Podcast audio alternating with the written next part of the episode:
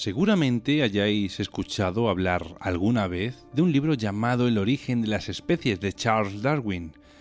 En él Darwin sostenía que las especies actuales son el resultado de mutaciones genéticas que generación tras generación han conseguido adaptarse a su entorno, un proceso que él mismo denominó como selección natural.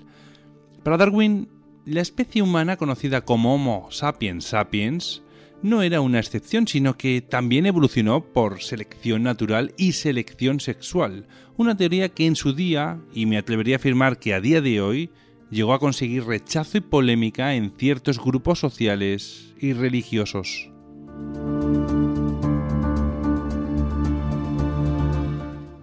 Nuestro siguiente invitado nos trae a una persona que convivió con Darwin, que también podríamos decir que es el padre de la teoría de la evolución y que sin embargo pasó inadvertido para la historia. Juan Ramón Medina Precioso nos trae su última obra de la editorial Guadalmazán titulada Alfred Russell Wallace. Hola Juan Ramón y bienvenido a Misterioso Universo en la Red. Muchas gracias. Para nada, muchísimas gracias a ti por venir al programa. Eres doctor en biología, catedrático de genética, eh, político, has publicado decenas de artículos sobre la base genética de la evolución y tras leer tu libro, eh, entiendo que la teoría de la evolución es algo en lo que te desenvuelves con bastante agilidad. ¿Qué te llevó a profundizar en esta teoría tan real para algunos y tan polémica para otros? Pues la verdad, yo, yo estudié biología porque me interesaban los asuntos paranormales, la telepatía, etcétera.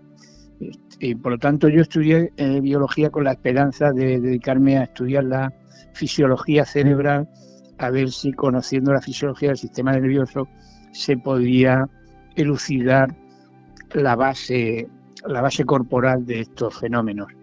Pero tuve un magnífico profesor de genética, Enrique Sánchez Monge, que me descubrió la ciencia de la genética, que yo, hombre, había estudiado un poquito en el bachillerato, pero muy superficialmente. Entonces, eso me interesó mucho.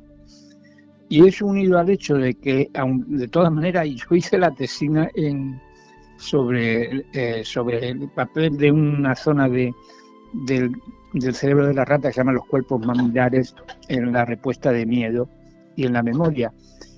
Pero tuve un accidente laboral, me, me murió una rata y me produjo una enfermedad infecciosa grave y eso por un lado unido al hecho de que yo me di cuenta de que no podía captar la subjetividad de la rata, sino solo su conducta, me deslizó hacia el campo de la genética de la mano de Enrique Sánchez Monje primero, luego de Enrique Cerda. Y ya dentro de la genética, como, como yo soy una persona más aficionada a la teoría que a la experimentación, pues la teoría de la evolución, la base genética de la evolución, era lo que más se adecuaba a mis propias capacidades personales, por decirlo así. Porque lo, la genética tiene un componente experimental muy fuerte y yo para eso no estoy bien dotado. Bueno, pues entonces, eh, ¿qué te parece si hablamos, eh, Juan Ramón, de, este personaje que protagoniza tu libro, de Alfred Russell Wallace? ¿Quién fue esta persona tan polímata?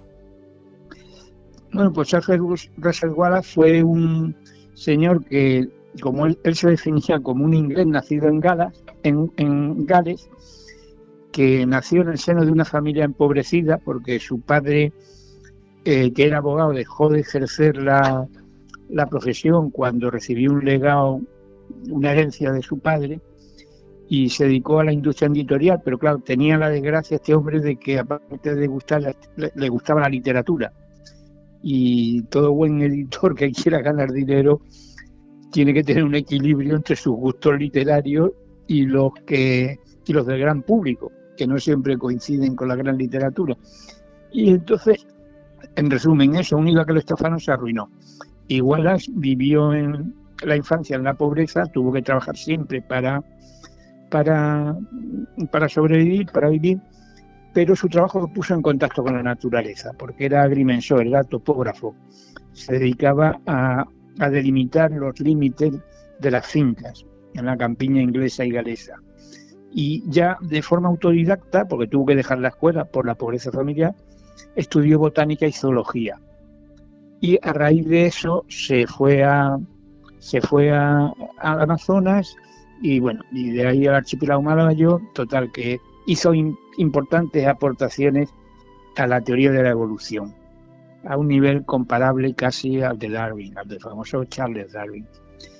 Y eso era una, una, un aspecto de la biografía de Wallace que me interesaba, porque yo mismo, a un nivel muy inferior desde luego, había estudiado la teoría de la evolución.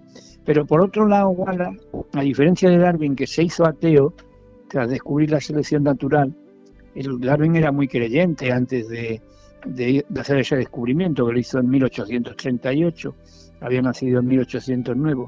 Wallace no, Wallace mm, eh, eh, siguió la trayectoria inversa, es decir, empezó siendo un completo descreído en asuntos espirituales y luego a través del estudio de los fenómenos de la telepatía y del espiritismo llegó a la convicción de que existía una dimensión espiritual en el universo.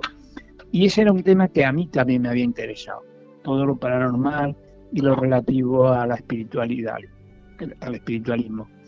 Y en tercer lugar, en la última etapa de su vida, Wallace desarrolló una importante actividad política. Defendió la igualdad de las mujeres, los derechos de las trabajadoras, de los trabajadores, la nacionalización de, los terrenos.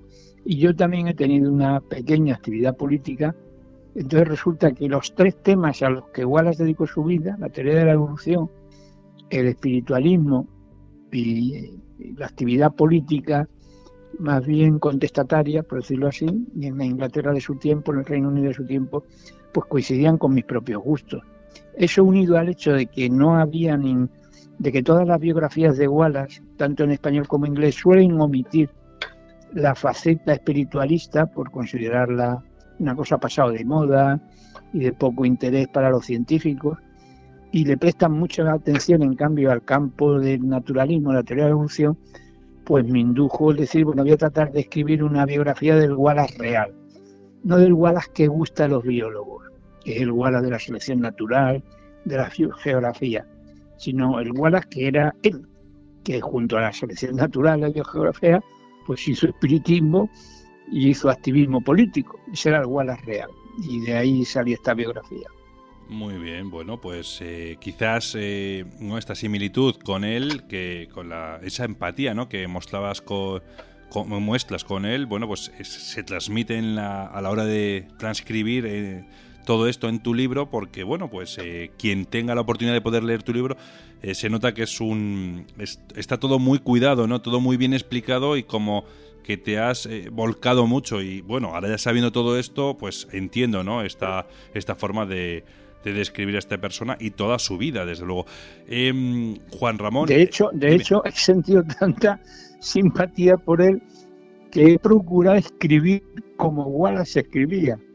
O sea, muchas de las frases que aparecen en el libro son traducciones de frases de Wallace, del inglés, que he hecho yo.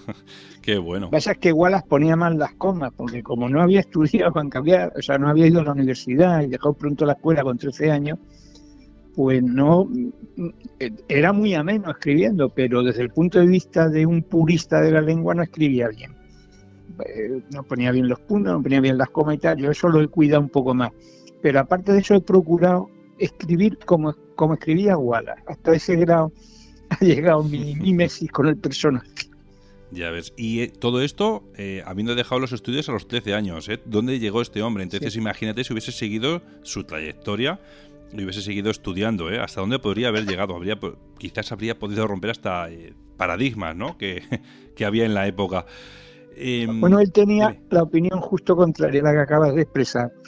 Él llegó a creer que todos los inconvenientes que había tenido a lo largo de su vida, nacer en una familia empobrecida, tener que dejar la escuela, eh, pasar enfermedades, su, padecía un naufragio también, en el viaje del Amazonas a Inglaterra de vuelta, que todo eso eran unos espíritus protectores que lo habían encaminado para que cumpliese su destino de hacer su aportación intelectual a la humanidad.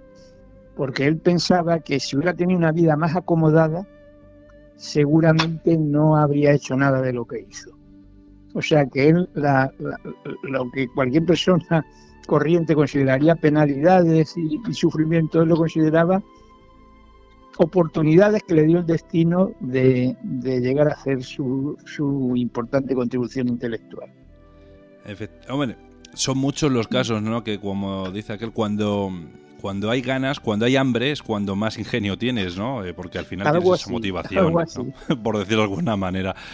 Oye, y ya que has hablado de que, se encontró con impedimentos Alfred Russel Wallace eh, a lo largo de su vida, eh, te quería preguntar, bueno, Charles Darwin sabemos que se, se, dio a veces contra paredes, ¿no? Cuando defendía esta teoría de la evolución. ¿A Alfred Russel Wallace le pasó exactamente lo mismo?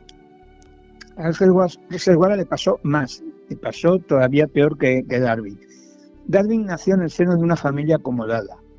Su abuelo, Erasmus Darwin, era un médico famoso y, bien, situado, que además, curiosamente, cosa que Darwin nunca, o sea, Robert Darwin, Charles Robert Darwin, que le voy a llamar Darwin a secas para, en para no tener que, alargar tanto las frases, nunca mencionó en sus obras los escritos de su abuelo, pero su abuelo escribió eh, antes que Lamarck, antes que, él, que es muy conocido Lamarck, ¿no? Pues antes que Lamarck, Erasmus Darwin, el abuelo de Darwin, escribió ya un principio de teoría de la evolución. Y su padre, el padre de Darwin, también era, también era médico, también adinerado, porque además hizo inversiones financieras. Pero es que por la rama materna, los Bedu se habían hecho ricos fabricando vajillas finas por métodos científicos. O sea que Darwin nació nunca tuvo que trabajar para vivir. Darwin vivió siempre del dinero familiar, no nunca necesitó trabajar para vivir. Y, además su familia tenía muy buenas relaciones con todo lo, con la élite británica de su tiempo, ¿no? Entonces este hombre, pues era, no, no le gustaba estudiar a Darwin. De hecho, tuvo que dejar los estudios de medicina, luego estudió para pastor anglicano, terminó, pero terminó sin honores, pero le gustaba mucho la naturaleza y, eso le indujo a hacer un viaje famoso en el barco de la Armada de Su Majestad Británica, el, Beagle, y, a partir de ahí ya, eh, con, las observaciones que hizo de la naturaleza de Sudamérica, de las Islas Galápagos y otros sitios, ya se inclinó hacia la teoría de la evolución. En el año 1837, más o menos, se convenció de que la teoría de la evolución era cierta antes no, cuando él se embarcó en el Beagle, no creía en la teoría de la evolución, creía que cada especie había sido creada separada por Dios súbitamente, y en 1838 ideó la teoría de la selección natural, pero se lo cayó por prudencia, entre otras cosas.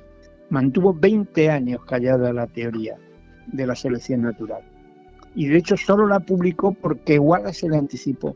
Wallace, que había nacido 14 años después, en, 1823, descubrió la teoría de selección e inmediatamente se lo comunicó al propio Darwin.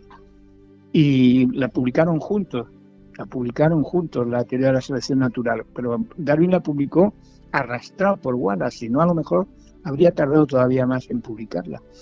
Y, y, hubo una cierta oposición más que nada de sectores religiosos, ¿no? Los científicos no creían en la teoría de la evolución, hasta la obra de Wallace y Darwin y hasta la publicación del origen de las especies en 1859. Eh, pero a partir de ese año de 1859 Darwin adquirió mucha fama, las resistencias fueron siendo cada vez menores y, en fin, de hecho lo enterraron en la abadía de Westminster, ¿no? Que es donde enterraron a Newton también y a las grandes eminencias británicas. En cambio, Wallace, aparte de que venía de una familia pobre, lo cual ya lo ponía en desventaja, no solo descubrió la selección natural y por lo tanto sufrió los mismos ataques que Darwin, sino que además luego, como se hizo espiritualista, en la segunda etapa de su vida todavía sufrió más ataques, ahora por ser espiritualista. Antes por haber descubierto la selección natural y en la segunda etapa por ser espiritualista. De todas maneras, a mediados del siglo XIX el espiritualismo estaba muy de moda en todo el mundo y en Inglaterra en particular. Pero los científicos darwinistas ya y los marxistas, que ya en 1848 fue el, manifiesto comunista, Engels, Engels comentaba, por ejemplo, Engels, el colaborador de Carlos Marx, comentaba que Wallace había sido un gran naturalista, pero que se había equivocado totalmente con el espiritualismo. O sea que la combinación del darwinismo, que se había hecho materialista, con el marxismo, que estaba en auge en aquella época, pues convirtió a Wallace, en, en fin, lo puso en dificultades. Pero no obstante, él siguió trabajando y publicando libros.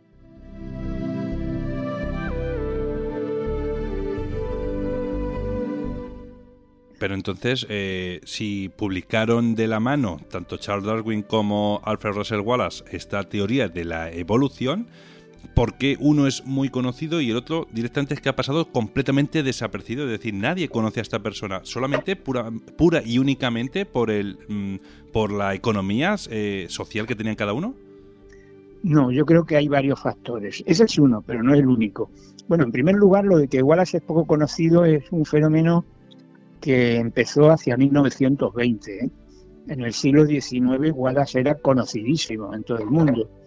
De hecho, como Wallace era 14 años más joven que Darwin, o sea, nació 14 años después que Darwin, Darwin murió antes que Wallace. Darwin murió en 1882, Wallace en 1913. Entonces, durante 30 años, Wallace fue el naturalista más conocido de Inglaterra en todo el mundo. Fue después, a partir de 1920, cuando ya eh, Darwin eh, adquirió más fama que Wallace, por decirlo así. En la vida de Wallace y Darwin eh, las cosas no estaban tan desequilibradas.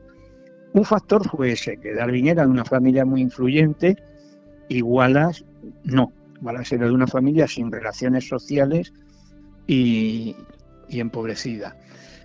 por otro lado, Darwin escribió un libro magistral que es El origen de las especies por selección natural, que, es una auténtica enciclopedia de la teoría de la evolución, que fue lo que convenció a los científicos de que la teoría de la evolución era correcta. Mientras que Wallace, que era un individuo muy humilde, muy modesto, nunca reclamó para sí la paternidad de esa teoría. O sea, él nunca hablaba de la teoría de Darwin y Wallace, él hablaba de la teoría de Darwin, o sea que el propio Wallace contribuyó a realzar la figura de Darwin. Y de hecho, cuando Wallace escribió un libro sobre la teoría de la selección natural de divulgación para explicar al gran público qué era aquello, a ese libro lo llamó Darwinismo. O sea que es un acto de generosidad extremo por parte de Wallace. En tercer lugar, a, Darwin, a Wallace no le gustaba la propaganda. No le gustaba nada la propaganda. Cuando murió, eh, quisieron enterrarlo o inhumarlo en la bahía de Westminster, justo al lado de Darwin. Pero él había dejado un escrito diciendo que no, que lo entregaran, eh, que lo enterraran en el cementerio rural de un pequeño pueblo al lado de la costa, de la, costa jurásica, en el Canal de la Mancha, y, no hubo manera de convencer a la familia de lo contrario.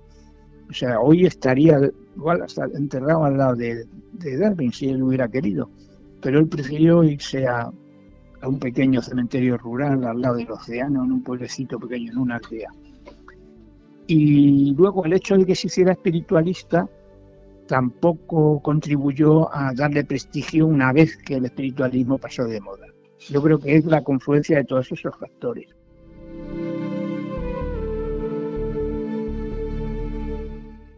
Antes de Alfred Russell Wallace y de Darwin hubo más personajes que se interesaron por la teoría de la evolución. Es que se me viene a la cabeza un nombre, el de Jean Baptiste Lamarck. pero sin embargo, Jean Baptiste la llamó la teoría de la transmutación de las especies. Sí, bueno, bueno, es que la palabra de la evolución es relativamente reciente, en el sentido que le damos ahora de los cambios y diversificaciones de las especies.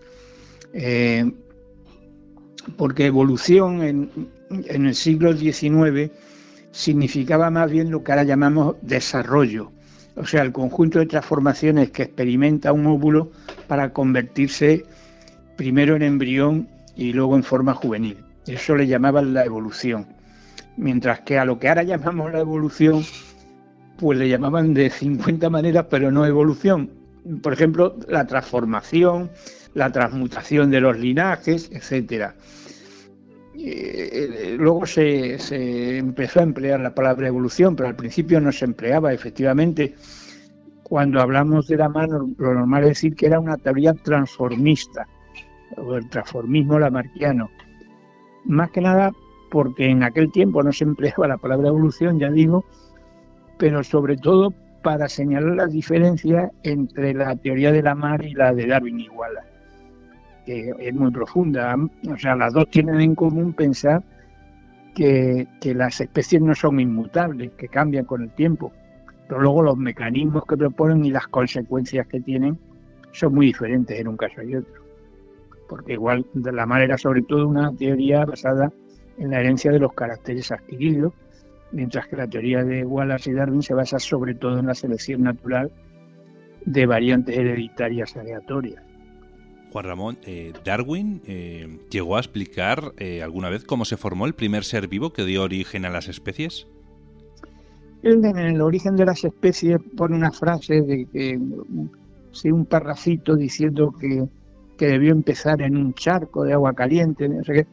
Él suponía que, que el primer ser vivo se había producido por una especie de evolución prebiótica, que es lo que creen ahora la mayoría de los científicos. Pero claro, no, no pudo demostrarlo porque además Darwin de bioquímica sabía muy poco. Eh, y de hecho cuando Wallace y Darwin hicieron sus investigaciones no se sabía ni que el ADN era el material genético, el ADN eh, eh, o sea, la estructura del ADN de Watson y Crick es del año 50, 1953, me parece recordar. O sea, casi un siglo después ¿no? de la teoría de la selección natural. De hecho, Mendel ya había hecho sus experimentos con guisantes que demostraban la existencia de genes, pero Darwin nunca le, llegó a leer a, a, a Mendel, o sea que ni siquiera sabía de la existencia de los genes. De hecho, el propio Darwin creía en la herencia de los caracteres adquiridos y elaboró una teoría llamada de la pangénesis para explicar la herencia de los caracteres adquiridos, de manera que Darwin no tenía mm, los elementos necesarios para configurar una mínima teoría sobre el origen de la vida. Wallace, en cambio, se interesó mucho por ese tema y, apuntó una paradoja que todavía hoy no hemos resuelto los biólogos tienden a pensar que la, que la vida, el fenómeno de la vida, es una consecuencia de la organización de las células. O sea, eh, los, seres vivos son organismos, seres organizados, y que es esa organización la que fundamenta los procesos vitales. Pero igual señalaba con acierto que ese proceso de organización solo se da en los seres vivos, que en el resto de, la materia no hay tal proceso de organización y que en consecuencia es difícil saber si la vida es una consecuencia de la organización o la organización una consecuencia de la vida.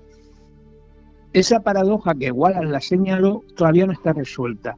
Los científicos siguen creyendo que la vida es una consecuencia de la organización pero hasta ahora siguen chocando con el hecho de que solo aparece ese proceso organizativo en el seno de los seres vivos.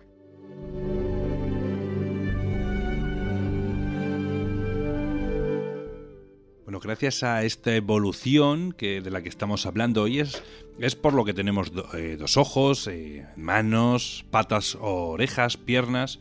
¿Cómo es posible que todo esto llegue a desarrollarse desde un ser vivo tan simple y que finalmente se haga tan complejo como fueron nuestros antepasados o como lo somos nosotros en la actualidad? Solo lo comento con los seres humanos eh, esto, sino también podemos extrapolarlo ¿no? al reino animal. ¿Cómo se lleva a cabo esta magia? Bueno, lo primero que hay que tener en cuenta es que eh, los primeros seres vivos aparecieron en el planeta hace unos 3.500 millones de años es que eh, esa es una cantidad de tiempo inimaginable. O sea, nosotros podemos vivir ahora 80 años, pero, pero es que son 3.500 millones de años. Los primeros seres vivos que aparecieron eran bacterias, que ya son organismos relativamente complejos, pero infinitamente menos complejos que cualquier animal, ¿no? Entonces ha habido mucho tiempo para que por una sucesión de cambios genéticos que han ido adaptando a los distintos organismos, a los distintos ambientes que se han ido produciendo en el curso de, de la evolución del planeta en el sentido geológico, de los cambios de las temperaturas, de las composición de la atmósfera, de la de, la, de los límites de los continentes, de la altura de los mares, etcétera, pues paulatinamente se ha ido formando esa, esa complejidad. Pero de todas maneras, la gran complejidad animal aparece eh, en el Cámbrico, hace unos 600 y pico millones de, de años. En ese momento se forman los aproximadamente 30 filos, 30 grandes agrupaciones de animales que existen, y desde entonces no ha aparecido ninguna nueva. O sea que, que ahí en el Cámbrico hubo un proceso importante de diversificación y aparecieron lo que luego llegaron a ser más complejos. Pero vamos, en esencia hoy un biólogo te daría, te diría que ese, ese, es, esa complejidad del organismo ha aparecido eh, a lo largo de, de muchísimo tiempo mediante un proceso de selección natural basado en variaciones hereditarias, en mutaciones del ADN en última instancia.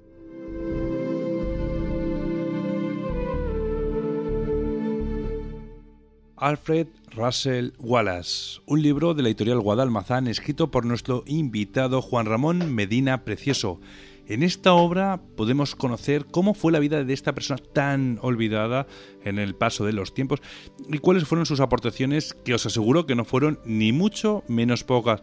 Como bien dice su portada, es la biografía definitiva del controvertido naturalista contemporáneo de Darwin. Juan Ramón, eh, formas de contacto y redes sociales en donde podamos encontrarte. Pues yo, yo en redes sociales solo empleo WhatsApp, no estoy en redes sociales. Escribo en el periódico Murcia Plaza, que es un periódico digital de la región de Murcia, todas las semanas un, artículo que llamo El pasico del aparecido.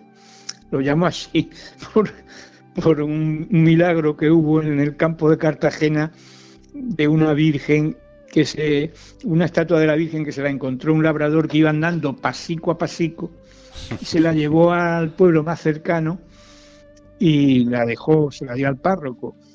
Y el párroco la puso en la iglesia, pero al día siguiente la Virgen apareció en el sitio donde se la había encontrado el labrador.